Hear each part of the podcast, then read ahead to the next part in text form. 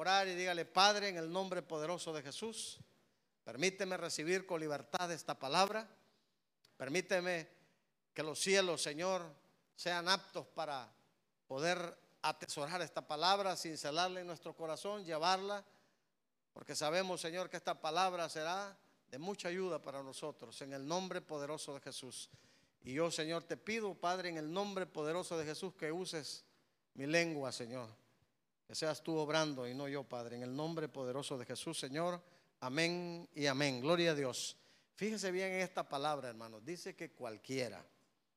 Y, y esa es la parte en que nosotros tenemos que ver, ¿verdad? Porque dice el Señor, cualquiera puede ser un hombre, puede ser una mujer, puede ser alguien. Pero lo más importante, dice, es que me oye estas palabras y las hace. No solamente se trata de escuchar la palabra, sino de hacerla. Le compararé a un hombre prudente que edificó su casa sobre la roca.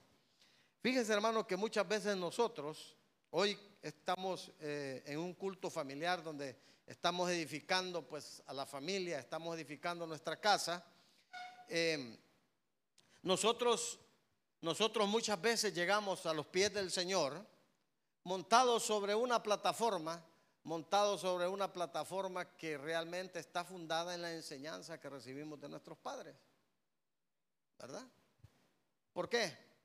Porque muchas veces crecemos con enseñanzas equivocadas, con enseñanzas que nuestros padres nos dieron porque a ellos les enseñaron, porque el abuelo, porque, eh, eh, ¿me permite bajar mi hermano? Porque el abuelo, porque el tío, porque todos ellos experimentaron cosas a lo largo de la vida y endurecieron su vida y fundaron su casa sobre fundamentos a base de sus pensamientos. Pero la Biblia dice que debemos de fundamentar nuestra casa en la roca que es Jesucristo. Entonces, mis hermanos, hay muchas cosas que nosotros traemos ya incorporadas cuando venimos a los pies del Señor que creemos. Mi papá lo hacía así, mi mamá lo hacía así y yo lo voy a seguir haciendo porque yo creo que es bueno. Amén. Entonces, cuando nosotros venimos y empezamos a pensar de esa manera, entonces ya nos formamos parte de esas personas que llama el Señor prudentes porque Él dice que nosotros debemos de afianzar nuestra casa sobre la roca que es Jesucristo. Entonces, a veces nosotros hay cosas que hemos aprendido que nos parecen buenas, pero que no son buenas. Y a lo largo de la palabra nosotros tenemos que ir viendo qué cosas tenemos que estar cincelando en esa estructura sobre la cual tenemos montado nuestro matrimonio sobre la cual estamos montados como hombres y sobre la cual estamos montados como mujeres, y cómo venimos nosotros desarrollando la enseñanza a nuestros pequeños. A mí me daban con regla, yo le voy a dar con regla este. Y así vamos, y así, así aprendimos. Y pensamos, si, si a mí me enseñaron, si a mí me enseñaron a, a estudiar a puros coscorrones, también le voy a enseñar Y así empezamos nosotros a, fundamentar nuestra casa. Pero hay cosas que, que se desarrollan a lo largo de porque la casa debe ser una casa de paz, una casa de gozo en el Señor Jesucristo. Amén. Por eso esa palabra tiene muchas definiciones, pero yo le quiero dar una definición acerca de lo que se trata la familia. Eh, mire, yo le voy a poner un ejemplo. Por ejemplo, en el libro, en el libro vamos a, leer eh, Primera de Samuel, capítulo 30. Primera de Samuel, capítulo 30. Eh, vamos a estar desde el versículo 1, pero vamos a leer el 5. Primera de Samuel, capítulo 30. Fíjense, hermanos, que aquí yo sé que muchos han leído, pero yo quiero darle un sentido yo sé que muchos han leído aquí en el momento en que David andaban, andaban librando una batalla y cuando regresan a Ciclap encontraron que los amalecitas habían destruido todo y se habían llevado cautivas a las mujeres, a los niños y a todas. Y comenzó un llanto, un clamor. Y dice la palabra que todos aquellos guerreros y aquellos valientes querían apedrear a David. Pero David solamente, eh, aquí en este caso, David era el líder. Y él era, también había sufrido una pérdida.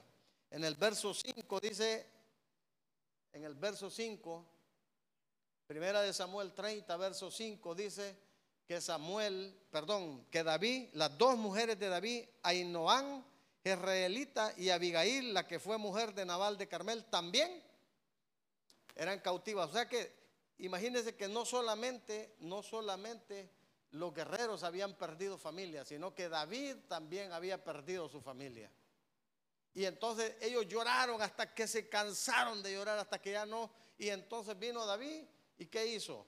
Se fue donde, eh, eh, donde ¿verdad? Y le dijo, acércame, voy a consultar a Dios. Y dice la palabra que, que David consultó a Dios y le preguntó, si los persigo a estos merodeadores, ¿los podré alcanzar? Y Dios le dijo, síguelos porque ciertamente los alcanzarás y de cierto librarás a los cautivos. Pero yo quiero enfatizar, yo quiero enfatizar en lo que David había perdido. Fíjese que eh, David había perdido a sus dos mujeres, dice, Ainoam y quiero que usted mire lo que significa Ainoam.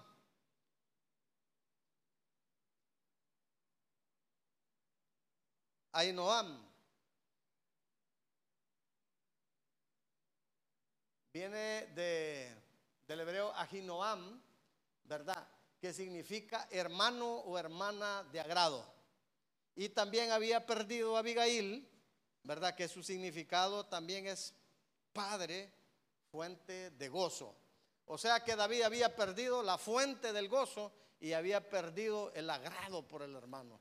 Espiritualmente hablando, eso, eso era la pérdida de David. Y David lloró porque eso, porque él había perdido eso. Para eso, eh, para David eso significaban sus esposas. Ese era el oficio, el nombre de sus esposas, ¿verdad? O sea, una de ellas era la fuente del gozo del padre, Abigail, y la otra era un agrado deleite, hermosura, dice la palabra. Entonces eso había perdido David. La pregunta en este caso es, mi hermano, ¿su esposa es su deleite?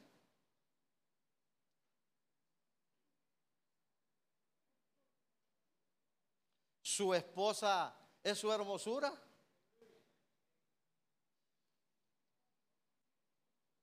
¿Es su compañera? ¿Es su amiga? ¿Su esposa es la fuente de su gozo o es la fuente de su completa enojura todo el tiempo?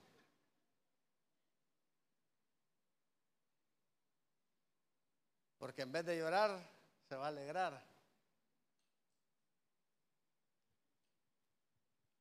Pero la Biblia dice que Amalek, amalecitas habían robado la fuente del gozo. Y no solamente le habían robado a sus mujeres, le habían robado a sus hijos. Le habían robado los frutos.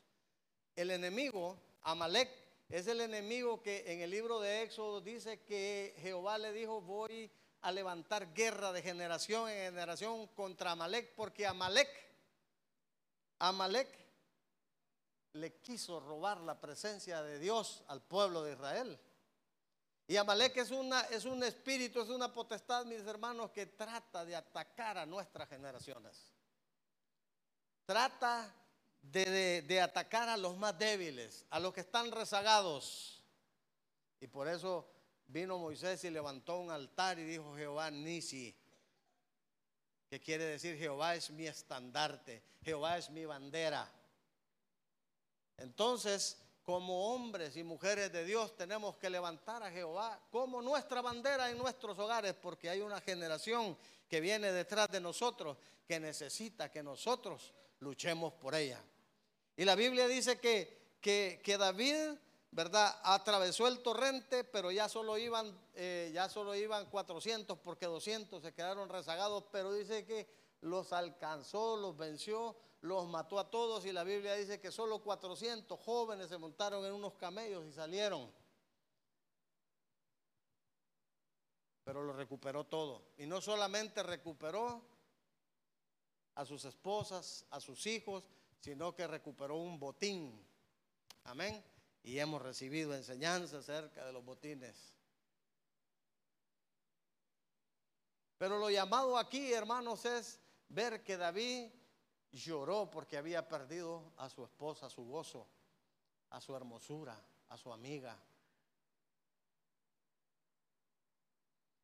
Y nosotros muchas veces en nuestros hogares no nos damos cuenta, pero estamos perdiendo a nuestra compañera o nuestro compañero. Porque Amalek está detrás de nuestras generaciones, está tratando de robarte la presencia del Señor en tu casa. Amén. Entonces, mis hermanos, por eso esta noche yo les voy a enseñar acerca de lo que es la intercesión por las generaciones. La intercesión por las generaciones. Y vamos a entrar en materia.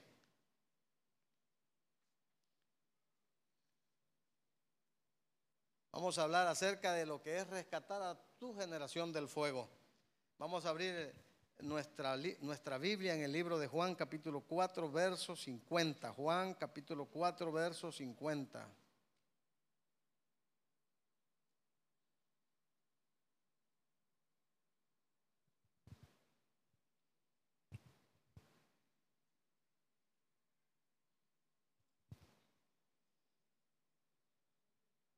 Jesús le dijo, ve, tu hijo vive. Y el hombre creyó la palabra que Jesús le dijo y se fue. Fíjese bien, mis hermanos, fíjese bien una cosa. Jesús, ¿quién le dijo? Jesús le dijo, tu hijo vive. Y el hombre creyó la palabra que Jesús le dijo y se fue. ¿De qué se trata esto, mi hermano? Era un oficial del rey que vivía en Cafarnaún y subió a Caná donde él escuchó que ahí Jesucristo había regresado de Judea y que venía camino a Galilea y ahí estaba y entonces él se fue a buscar y le rogó, dice la palabra, le rogó y fuese a su casa y orara por su hijo. Y entonces el Señor le dijo, ve tu hijo vive. Y él creyó la palabra de Jesús y le dijo y se fue. Hermanos, es importante, es importante porque el hijo dice la palabra de este oficial del rey, estaba enfermo, estaba enfermo y la enfermedad era de muerte, estaba a punto de morir. Quizás su hijo eh, ya lo habían visto todos los doctores, y el hombre no tenía ninguna solución humana. Y entonces él dice que oyó hablar de Jesús. Mi pregunta es, ¿cuántos hemos oído hablar de Jesús día tras día? En esta, en esta congregación hemos sido enseñados, hemos sido em, instruidos en la palabra y conocemos y hemos hablado acerca de Jesucristo. Este hombre dice que solo yo y él creyó y pensó en su corazón, esta es la solución para mi hijo, para recuperar a mi hijo. Y fue y el Señor solo se topó y dice que le rogó. El Señor le dijo, ustedes solo andan pidiendo señales, solo piden señales y prodigios. Pero él insistió y le dijo, ve a mi casa. Y el Señor solo le dijo, ve, tu hijo vive. Fíjese bien una cosa, le dijo, tu hijo vive, pero el hijo no se había muerto. Y cuando regresó, él descendió, él descendió y los criados le salieron al camino y le dijeron, tu hijo vive, tu hijo vive. Y él les preguntó, ¿a qué horas? Y ellos le dijeron, a las siete, a las siete le dejó la fiebre. Diga conmigo, le dejó la fiebre. Fíjense qué importante. Y escuchen por favor porque dice que le dejó la fiebre. Y el Señor le dijo, tu hijo vive y el niño no el, el hijo no dice la edad, la palabra, pero dice que el hijo no había muerto, pero el Señor le dijo, tu hijo vive. ¿Por qué? Porque muchas veces, mis hermanos, en nuestros hogares tenemos hijos muertos, muertos espirituales. Y somos nosotros como padres los llamados a acercarnos, a buscar en las alturas al que todo lo puede y que todo lo es.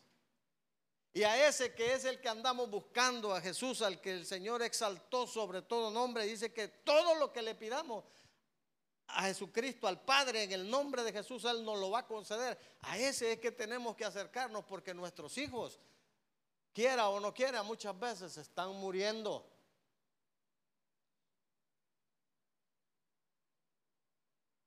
Pero el Señor dice a cualquiera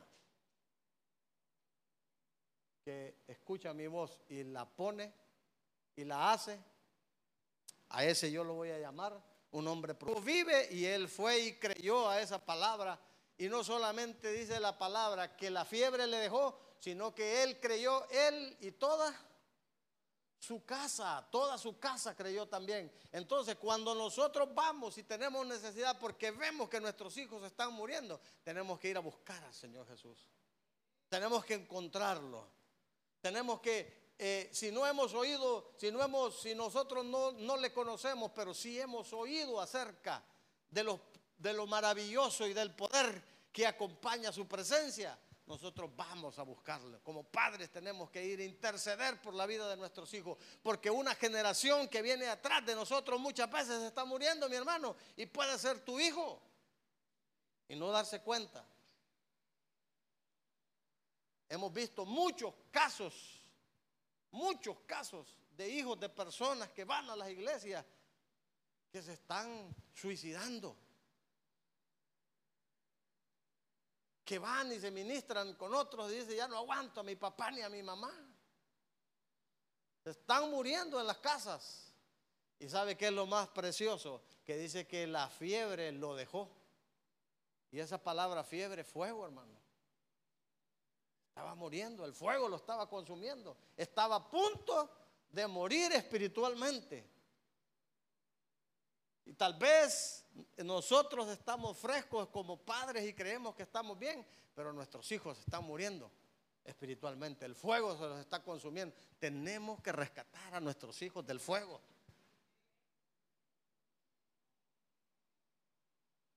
Y para eso tenemos que recurrir tenemos que recurrir a Jesucristo. Tenemos que recurrir a la palabra. Tenemos que recurrir a fundamentar nuestra casa sobre la roca. Dejar de pensar que nosotros estamos bien acerca de valores y cosas que fuimos enseñados y que eso no está fundamentada en nuestra casa. ¿Por qué? Porque cuando viene la lluvia, mi hermano, la casa se cae, se derrumba.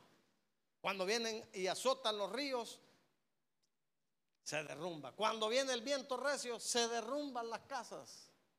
Se derrumban.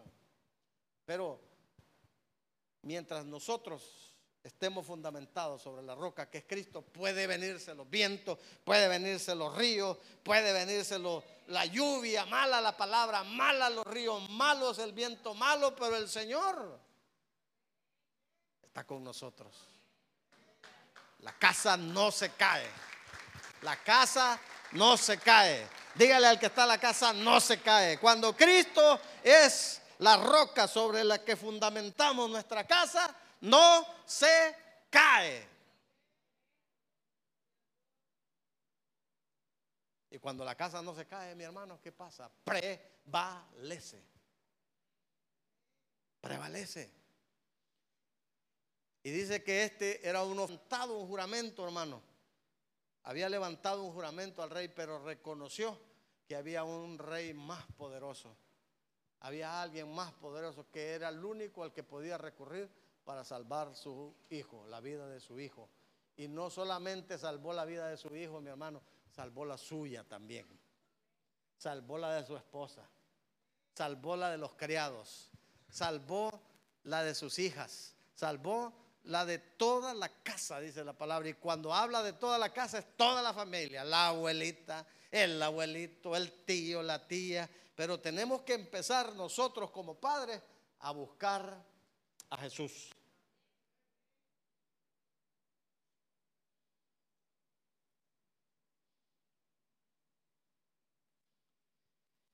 Gloria a Dios. Vamos.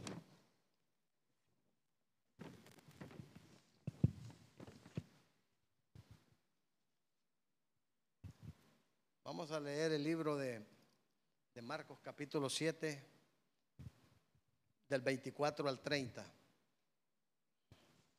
Marcos capítulo 7, 24 al 30.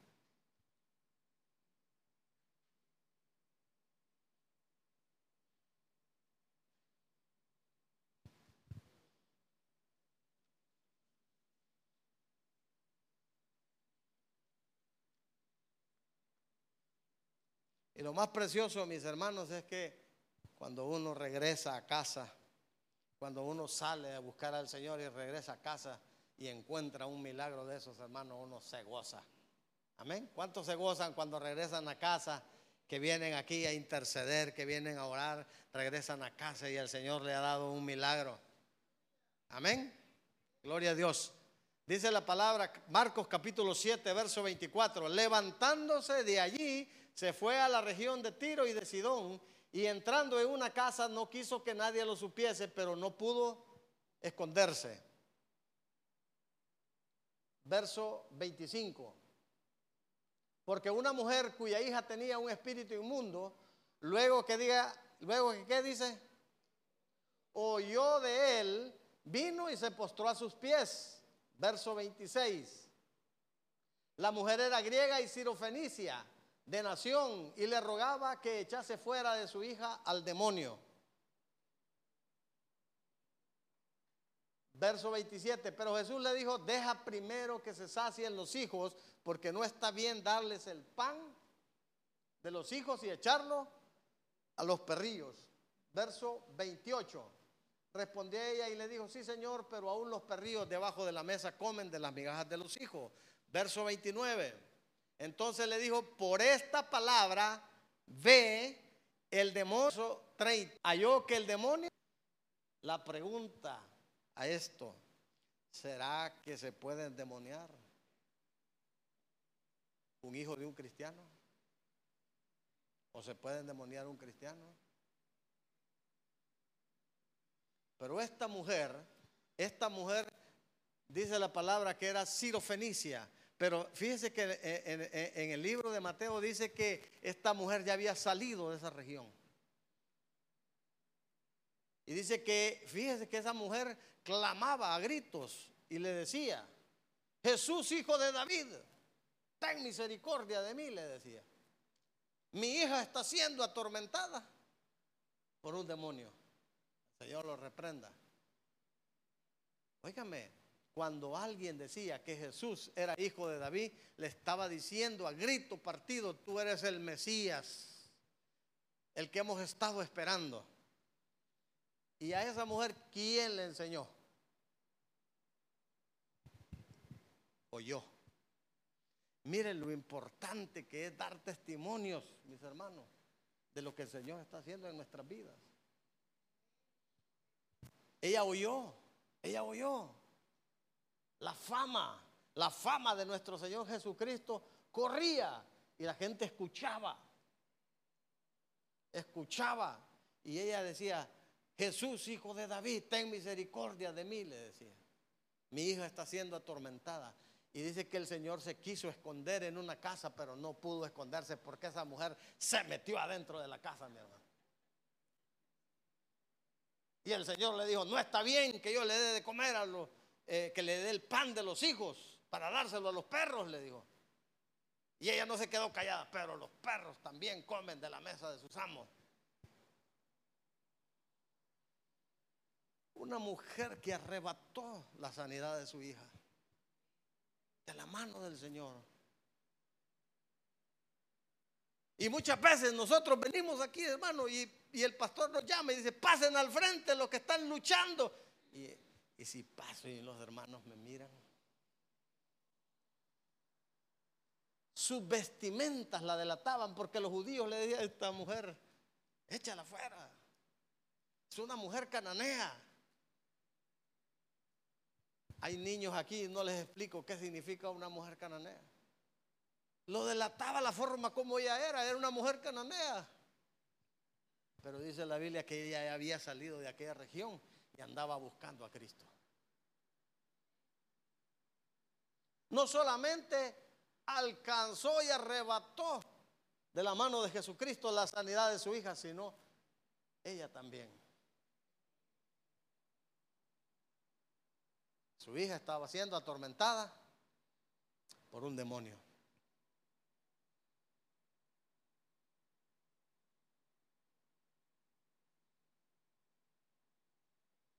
¿Cómo se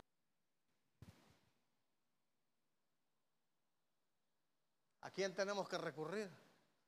Tenemos que arrebatar de la mano de Jesucristo esa sanidad. Para que Jesucristo, cuando tú vengas y arrebates aquí, vete a tu casa, regresa a tu casa, tu hija, tu hijo está libre de cualquier contaminación. No sabemos, hermano, tenemos que estar luchando y no solamente, fíjese bien, en aquel caso era un padre por un hijo y en este caso era una madre por una hija. Pero en ambos casos, ambos buscaron a quién? Al Señor Jesucristo. David, ¿a quién buscó? A Dios Todopoderoso.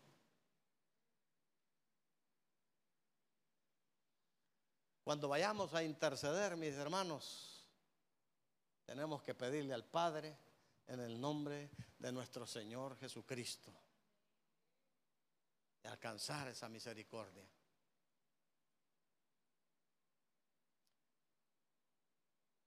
Nosotros quizás heredamos maldiciones generacionales y también no descubrimos, pero se las estamos heredando a nuestros hijos por medio de la genética. Y quizás ellos están luchando porque nosotros no hemos podido vencer. Pero es tiempo de levantarse, mi hermano, como padre, como madre, como hombre, como mujer de Dios y buscar a Cristo. Buscar a Cristo para que Él nos pueda liberar y podamos decir, voy a regresar a mi casa y recuperar el gozo. Amén. Mire qué bonito que en el primer caso, en el primer caso dice la palabra que esa era el la segunda señal. La primera señal es que el Señor Jesucristo convirtió el agua en vino. O sea, la palabra la palabra la convirtió en gozo, hermano. Nosotros, ¿cuántos se gozan en la palabra aquí?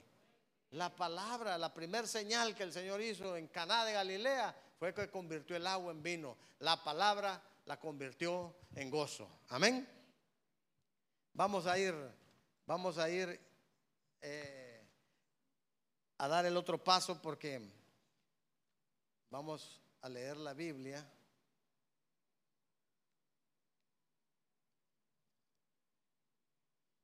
En Mateo 8, capítulo 5, verso 13.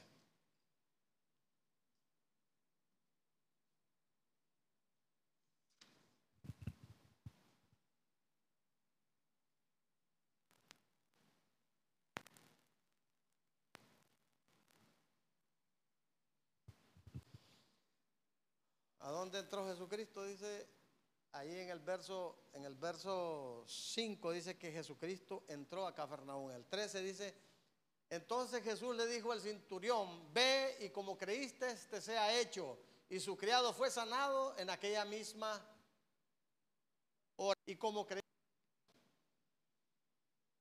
En este caso, el centurión dice que se acercó a los ancianos para que intercedieran por él y que Jesucristo fuera a su casa a orar por, perdón, que Jesucristo orara, orara por uno de los criados para que se sanara porque estaba enfermo. En otro del Evangelio dice que él estaba, estaba siendo atormentado porque estaba postrado, estaba paralítico. Hermano, cuando uno sufre de una parálisis, uno sufre de una parálisis cuando está desconectado de la cabeza. Amén. Una persona que está desconectada de la cabeza, que los nervios, los músculos no tienen una conexión del cerebro, aunque usted piense que quiere mover una mano o un pie, no lo va a poder hacer porque está desconectado de la cabeza. Espiritualmente, una persona que no conoce a Cristo está desconectado de la cabeza. Es paralítico espiritual. El centurión aquí intervino por un criado. Ni siquiera era hijo. Pero él le dijo al Señor, no es necesario que vayas tú a mi casa. Una palabra tuya bastará para que mi hijo se sane, porque yo soy un hombre de autoridad. Y cuando yo le digo a uno de mis, de mis súbditos, ve, él va. Y cuando yo digo, venga, él viene. Una palabra tuya es suficiente. Y el Señor dice que le dijo al centurión, ve y como creíste. Y en otras versos le dice, la fe te sea hecho y su criado fue sanado en aquella misma hora. Entonces, mis hermanos, también podemos interceder no solamente por nuestros hijos, podemos interceder por las personas que amamos, porque dice que esta era un creado amado, era una persona que trabajaba para él y era amado. Podemos interceder por otras personas delante de nuestro Señor Jesucristo. Y lo hemos hecho, hemos, y vamos a interceder por nuestros hijos, vamos a interceder por nuestras hijas, pero vamos a buscar siempre al Señor Jesucristo para interceder por una próxima generación, porque la potestad, ese espíritu de Amalet anda queriendo robar la presencia de Dios, del pueblo, de la iglesia. Amén. Siempre anda queriendo robarte. Tenemos que estar alertas, tenemos que estar vigilantes, vigías y ser nosotros las personas que intercedamos por la vida de nuestra generación venidera. Amén. Mire, mire a sus chiquitos, sus chiquitos un día van a crecer, un día van a crecer. Y de repente mis hermanos se van a ver envueltos en que no quieren saber nada del Señor. Y se convierten en paralíticos y hay que interceder, hay que luchar, hay que arrebatar, hay que tener fe en llamar las cosas que no son como si fuesen, en obedecer.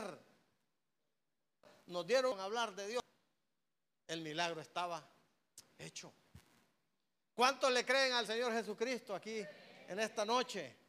Es posible que usted levante su clamor en esta noche por algún hijo, por alguna hija, por algún familiar, por algún hermano, por alguna tía, por su mamá y por su papá que todavía no conocen a Cristo y que están desligados y poderle decir al Señor, Señor, en esta noche yo quiero llegar a mi casa y encontrarme con una sorpresa, con una palabra tuya, pero por lo, por lo pronto usted tiene que ejercer su fe en el Señor Jesucristo y creerle. Amén. La palabra dice en Hebreos 4, capítulo, en, el, en, el, en Hebreos capítulo 4, verso 12, dice que el Señor está sentado a la diestra del Dios Todopoderoso. Él taladró un agujero, Él, es, él, él hizo un nuevo camino, taladró los cielos, dice la palabra, y está sentado a la diestra y ahí está esperando, esperando que nosotros busquemos el oportuno socorro. La palabra de Dios es viva y eficaz y más cortante que toda espada de dos filos y penetra hasta partir el alma y el espíritu, las coyunturas y los tuétanos y discierne los pensamientos y las intenciones del corazón. Hermano, la palabra de Dios te tiene que penetrar, te tiene que cortar. Te tiene que llegar hasta el fondo y cambiarte. Cambiarte. Cambiarnos. Tratar con cada uno de nosotros. y creerle a nuestro Señor Jesucristo. ¿A cuántos el Señor Jesucristo le ha dicho, ve, regresa a casa? ¿Será cierto, hermano? Empezamos a dudar. Estas personas en ningún momento, en ningún momento, dudaron. Dudaron. en ningún momento duraron, le creyeron a nuestro Señor Jesucristo. Repito otra vez, ¿le cree usted a nuestro Señor Jesucristo, mi hermano? le obedece.